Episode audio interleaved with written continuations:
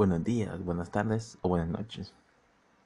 Este, en este podcast hablaremos de los contenidos de la asignatura Ciencias, Salud y Medio Ambiente, importante para la sociedad en situaciones como la emergencia por pandemia de COVID-19. El mundo está viviendo una pandemia por COVID-19 pero en muchas ocasiones ignoramos todo lo que hay por detrás y no comprendemos del todo la situación que nos acongoja. Con los contenidos que se presentan en la materia de ciencia, salud y medio ambiente, es de gran ayuda para dimensionar lo que nos afecta en estos momentos. El primer contenido para tener en cuenta es principales amenazas causadas por la acción humana en el país.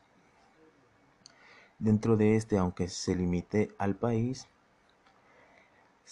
eh, se imparte el término epidemia y partiendo de este podremos diferenciar una endemia, una epidemia y una pandemia, pues estamos siendo bombardeados con diferentes términos y así podremos diferenciar que la epidemia ataca a una zona u región en específico, una pandemia es cuando está afectando a todos los continentes, o sea, todo el mundo. Y por último, una endemia se refiere a una enfermedad que llegó para quedarse, así como lo ha hecho el VIH-Sida. Dentro de la materia no hay como tal un contenido que contenga a los virus y bacterias en uno solo.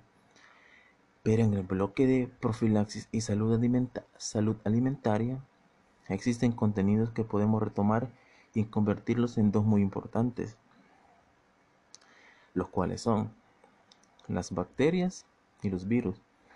Los dos suman tanto a la comprensión del coronavirus, pues al hacer un símil podemos diferenciar a cuál de los dos nos enfrentamos, siendo una gran aclaratoria, ya que el primero son organismos capaces de reproducirse y necesitan un vector para llegar al ser humano, o sea, un vector hablaremos de un animal. El segundo no tiene la capacidad de reproducirse y además necesita un huésped, un ser humano que pueda transmitirlo a otro ser humano. Esto aclararía cuál es el, cuál es el que nos afecta, pues muchos pueden pensar que se trata de una bacteria. El siguiente contenido viene de la mano con el anterior y es la noción de célula. ¿Y por qué es importante este? Es importante porque es la que se ve afectada con el virus, pues debemos recordar que es incapaz de reproducirse y al penetrar el cuerpo, la cápside del virus, que está hecha de proteínas, esta posee unas extensiones que a través del tropismo busca a la célula que ayudará en su multiplicación. Y es así como al encontrar la célula abre un orificio y introduce su ARN que tiene función mensajera, así, para poder replicarse dentro de la célula y poder esparcirse sobre el cuerpo, sobre todo el cuerpo humano. Se podría pensar que es demasiado técnico, pero el conocer cómo sucede es de vital importancia, porque cómo actúa el virus en nuestro cuerpo y sobre todo que es este que es sumamente contagioso puede causar mucha más carga viral en el infectado. Para seguir, otro contenido clave para tener la comprensión necesaria es signos vitales, respiración, pulsaciones y temperatura.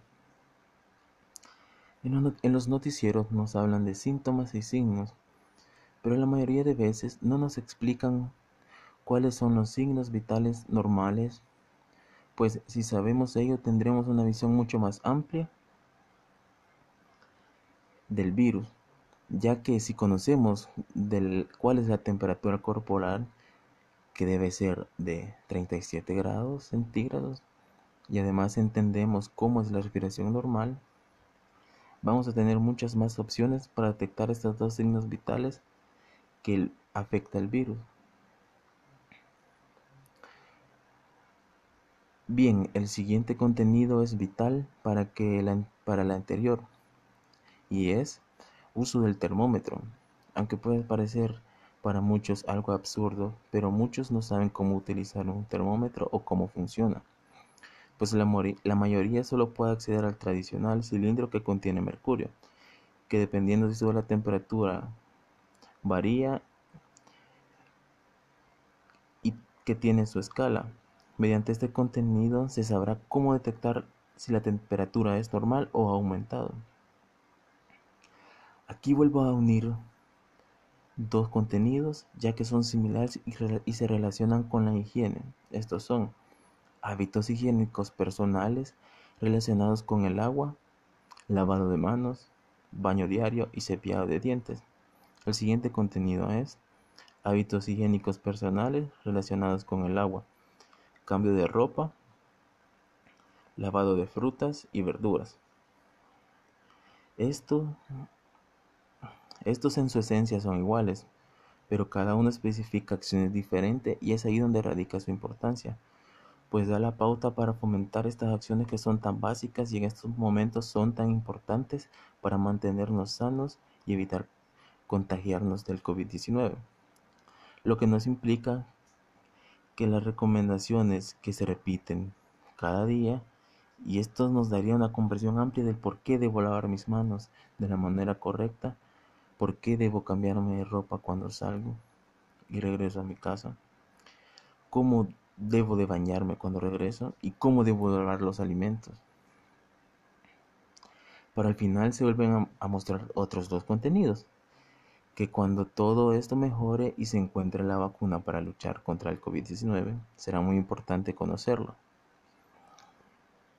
Los contenidos seleccionados son enfermedades controladas por vacunas e importancia del control de vacunación y chequeos médicos.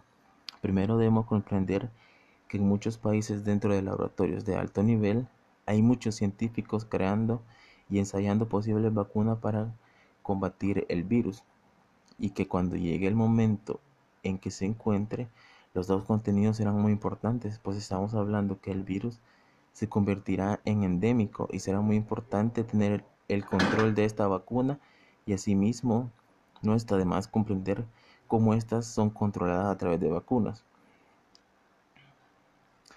Estos han sido 10 contenidos que nos ayudan a comprender la situación como la que estamos viviendo en la actualidad contenidos que deberíamos de recibir en las aulas para que se vuelvan de un conocimiento general en toda la población.